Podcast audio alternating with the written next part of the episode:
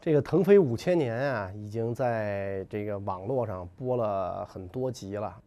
然后呢，感谢这个网友朋友们的厚爱，呃，一很多人一直在追着看啊，还有人呢在问为什么不从头开始播呀？呃，能不能活活泼一点啊？是吧？说你这个有点太板了。那么针对这个网友提出这些问题呢，我们决定咱们从头来，从三皇五帝开始来，然后呢，符合这个。呃，大家的这种呃要求啊，比如说活泼一点啊，哎，呃，轻松一点啊，所以你看我今天就这样了，是吧？不不是西装领带了，也没有讲台了，所以跟大家这种哎轻松的来聊一聊这个中国历史的这个话题。那么，如果中国的历史我们要从头聊的话，那大家都知道是吧？中国人讲我们上下五千年，纵横九万里。我还有一个节目叫《原游》啊，那个就是纵横九万里啊，带着大家到中国的各个历史名迹古迹去看啊，然后上下五千年。有人问我说：“那个袁老师，呃，中国历史上下有五千年吗？你觉得这个很重要吗？”我想起一个这个呃笑话啊，也可以叫故事，说是呃一个一帮游客参观博物馆。然后看见这个博物馆里的恐龙骨架，就问这个博物馆的这个管理员啊，说这个恐龙距今多少年？然后那个博物馆的管理员说六千万零二十年。然后那个其这人哇就惊呆了，我说你这个怎么算出来的这玩意儿是吧？这这六千万好理解，这二十年咋算出来的？管理员说嗨，我一参加工作，他距今就六千万年，我工作了二十年，所以他是六千万零二十年。因此，就这个东西就没有什么实际的意义。但是，因为一直我们都这么讲，五千年的历史悠长啊，九万里纵横的国土，所以我们还是说中国的历史是五千年。我们这个节目还是定名为《腾飞五千年》。那么，这个五千年的历史从什么时候开始算呢？这个就得从很久很久以前说起。这个古今中外。讲历史第一句都是这个 “long long ago”，很久很久以前说起，所以一一说中国的历史，从三皇五帝开始，五帝基本上没有什么争议，后边再讲三皇是哪三皇，这个就有两派学说啊，有两派就开始争，哪三皇呢？一派说燧人、伏羲、神农，再有一派说伏羲、女娲、神农，那么这个。到底哪派准呢？我个人认为啊，呃，反正我是比较接受这第二派这种观点的啊，就是伏羲、女娲和神农啊，因为他们的事迹啊记载的很多。那燧人氏教导钻木取火，顶多就是从吃生的到吃熟的了，似乎呢他的功绩还不足以称皇。而伏羲、女娲、神农，这老三位，他们的功绩啊，就真的比这个燧人氏要大得多。所以我个人认为呢，这个三皇应该指的后边这三位。首先，我们说伏羲，伏羲是三皇之首，是个圣人。那么圣人出生都是有意象的。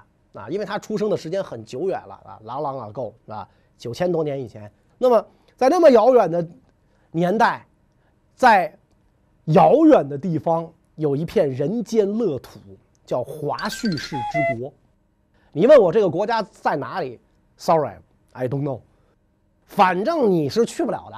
啊，你是高铁，你是动车，你是飞机，你是轮船，你还是自行车，你腿儿的，反正你去不了。你就记住，在那个遥远的地方有一个美丽的国土，那块国土美丽富饶，老百姓生活的富足，寿命也很长。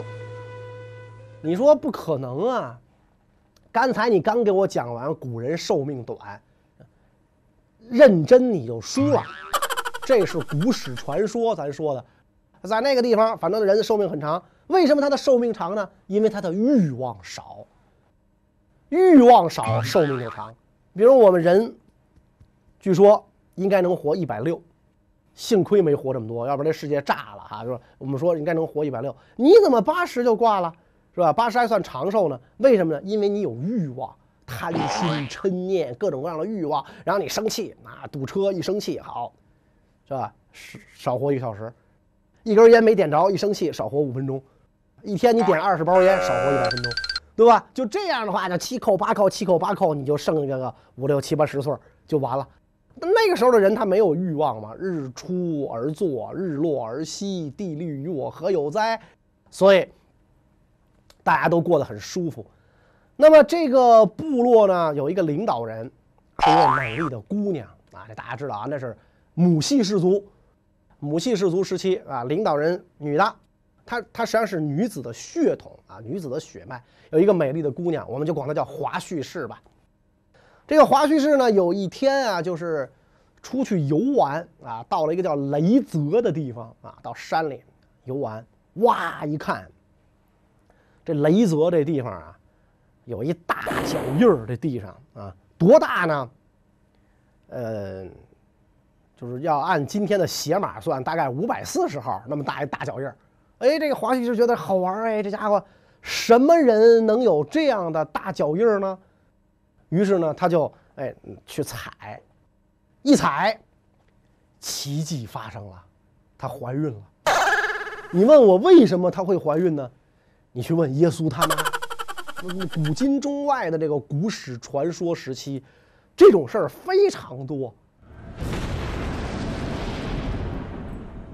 它不像那个笑话啊，上帝啊，女王怀孕了，谁干的？那真能查出是谁干的？这不知道谁干的。圣母玛利亚无染怀孕，对吧？没没有任何人，那这就就就怀上了，这就是奇迹。要不是怎么是生圣人呢？呃，不是这个呃这个人血造的，跟神神灵结合怀孕。生下来之后，人手蛇身，见风长，跟鹅的似的啊！见风长是吧？所以你看那个呃古代的那种画像啊，留下来的，甭管是帛画啊，还是这个砖石那种画像里边，伏羲的形象就是人首蛇身，雷泽地方的神就是雷神，是吧？说明伏羲是谁的孩子呢？雷神的孩子。生而异象，他就不一般，他就不一般，所以这就叫古史传说。我一讲完，你们在底下哈哈大笑，扯什么你就啊不信，我也不信，对吧？真的我也不信。但是你一定要注意，古史传说绝不是胡说，不是迷信，它是那个时代的人啊对自然、对外界的认识。他不懂什么声光电、物理化学，是吧？历史、政治、军事，他不懂这个。他认识的世界就是这样的，然后一辈一辈口口相传传下来。但是我们可以透过这个传说的层层迷雾，把它拨开，然后看出端倪来。什么端倪？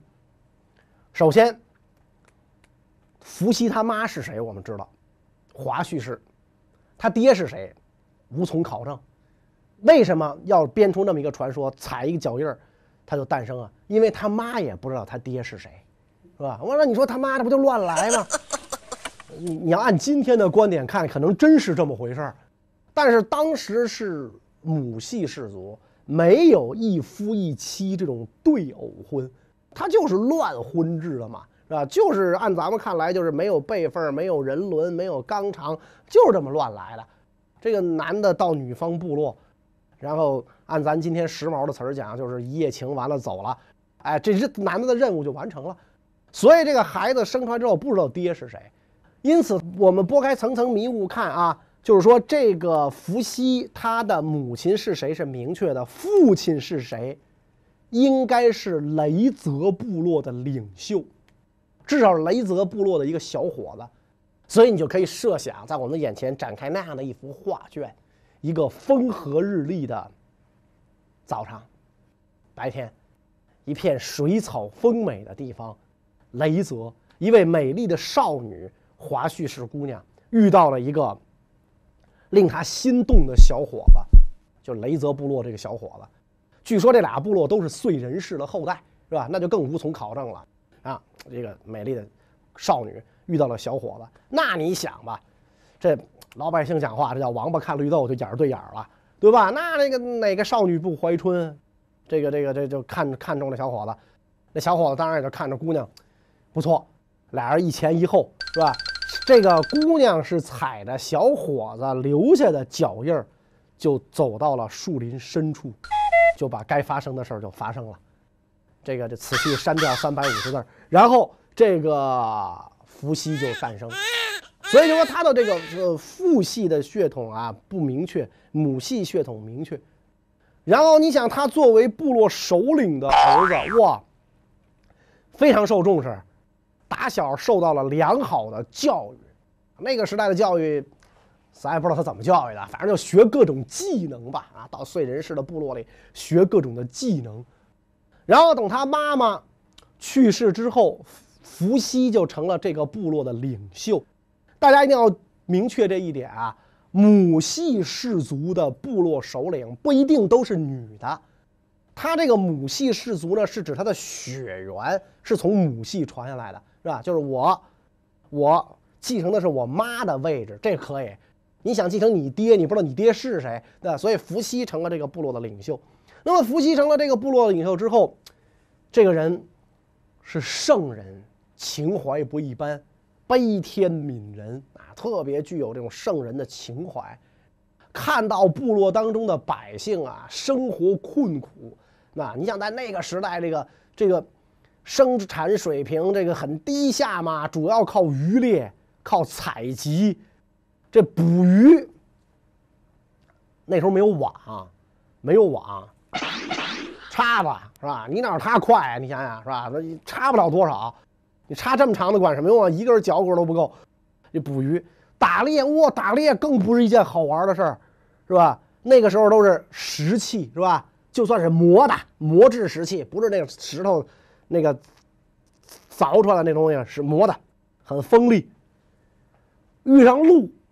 你没它跑得快，遇上兔子你没它灵活，遇上犀牛、大象、老虎，哥几个拿石矛捅去，估计哥几个就全被老虎吃了，是吧？老虎看见哥几个比哥几个看见老虎兴奋的多，是吧？哎呦，那都累，都饿了好几天了，是吧？最后的结果就是哥几个就回不来了，是吧？就老虎的脚骨啊，这就就就就没了，是吧？遇上大象，哎呀，你还打他，是吧？那哥几个就成全成饼了吗？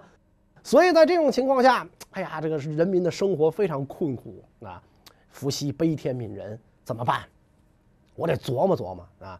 宇宙之理到底是什么？万物的起源是什么？所以这个这个伏羲稳坐挂台山啊，在这坐着，看着这个对面的这个大山啊。忽然有一天，大山裂开，一匹天马腾空而出。是吧？振翅翱翔，然后直落江心的分心石上，这个天马闪闪发光，最后呈现出立体的太极图像啊！伏羲豁然开朗，原来宇宙万物只有一阴一阳而已，是吧？立体的黑白鱼啊，太极图案在那转啊转，伏羲就想明白了，所以伏这个伏羲创造了八卦。是吧？用横啊，一横是吧？表示乾是吧？然后断的两横表示坤是吧？然后这样不断的这变化啊，形成了乾坎艮震巽离坤遁这八八八卦。这个时间大概是公元前七千七百七十四年。我一说你一听，千万别信是吧？你说您这时间怎么算出来的？天机不可泄露。这个国家夏商周断代工程。费了那么老大劲，只断到夏朝，约公元前二百二十一年。我这个呢，公元前七千七百七十四年，是吧？距今大概九千多年。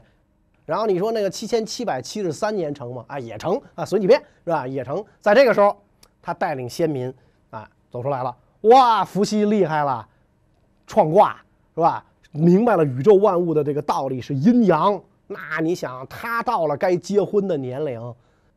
那会儿没有媒婆，用不着。草房前后全是美女围着他，围着他草房跳，嫁人就嫁伏羲这样的人啊！当时的流行歌曲就是就就唱啊唱都要嫁给他，伏羲就挑花了眼了，啊花了眼了挑挑挑挑挑都都是随便，最后挑中了一个妹子，大家都知道这个妹子就是女娃，比他小个小十五岁啊？小十五岁，老夫少妻是吧？这个小小十五岁是吧？就挑中了女娃，这妹子好，俩人的结合结合，俩人结合之后，小日子过得有滋有味吗？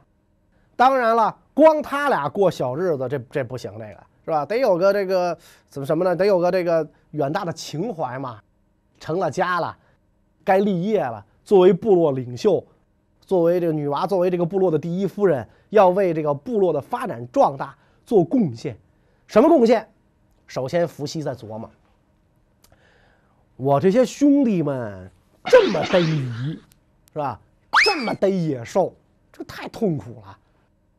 哎，要是有个什么工具能把这个鱼和野兽给逮来，就好了。有一天，伏羲啊又冥思苦想啊，这个爱琢磨的人啊有出息，他特别爱琢磨。哎，就看着这蜘蛛网，这玩意儿好哎。我小时候猜谜语，小小诸葛亮稳坐中军帐，白开八卦阵，单捉飞来将啊，打一东西，蜘蛛网。是吧？蜘蛛网啊，比我想的早的，可以给太学传媒打电话领取奖品啊！就是这，就是在我公布答案之前，这哎，你说我为他想的早啊，可以啊！一看哟，这玩意儿好啊，一个网，昆虫啪贴上就，哎，伏羲就学会了教人用网来捕鱼，用网来抓野兽，啊，一撒出去一蹬，这兔子什么什么全在这里，这多好！因此，直到今天。渔猎界还把伏羲当作是祖师爷来崇拜，就跟读书的供孔子、练武的供关公一样。渔猎界还觉得这个西皇是祖师爷，是吧？教会我们那个捕鱼。然后呢，伏羲就是跟那个女娃商量，说：“你看，咱俩结婚啊，这小日子过得有滋有味儿，你愿意不愿意不愿意？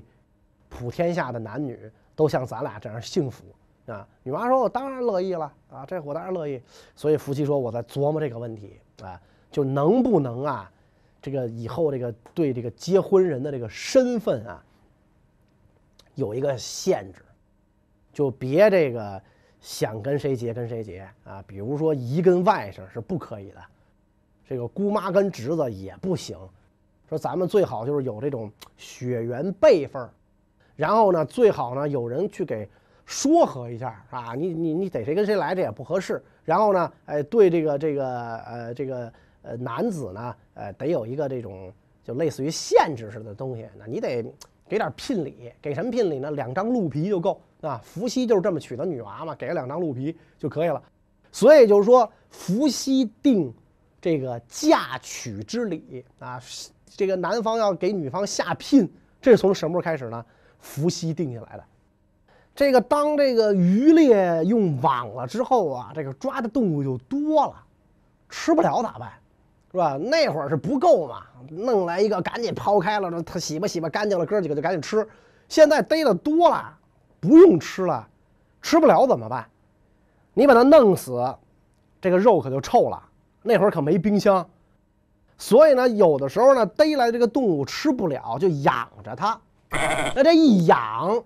那大家明显就知道，这个动物可由野生的变成了什么呢？家养的，变成了家畜。什么业就诞生了呢？就畜牧业就诞生啊。所以畜牧业，伏羲也是祖师爷啊。再有，据说伏羲造书契。我们今天已知的最早的文字是甲骨文，这是我们已知的。甲骨文已经是六书具备。象形、假借、会意、转注，是吧？今天汉字的六种造字法、六书，甲骨文都具备。所以说，甲骨文是一种非常成熟的文字。那么大家想，文字不可能一诞生就成熟，它必然要有一个演变的过程。所以我们在很多原始时代的这种陶器呀，这上面发现有大量的刻画符号，像字儿不像字儿，像画不像画儿。这就很有可能是中国古文字的起源，但是现在因为这个东西无法破译，没有人认识，你只能猜说它可能是字儿。那么这个年代就很久远，能够上推到七八千年前，恰恰就是伏羲的时代啊。所以，伏羲这些个贡献啊，使他当之无愧，成成为中华民族的人文初祖，成为这个中华民族的这种祖先，祖先。那么你说这些事儿是伏羲一个人干的吗？那肯定不是。但是这些个呃。呃，成果都归功到他一个人的身上，他成为那个时代的一个代表。伏羲活了六十八岁，鞠躬尽瘁的为他的部落贡献出了他的一生，然后呢，他就病死了啊。他病死之后，大家推举他的遗孀女娃做了这个部落的领袖。女娃的故事比起自己的老公伏羲来就更加精彩了。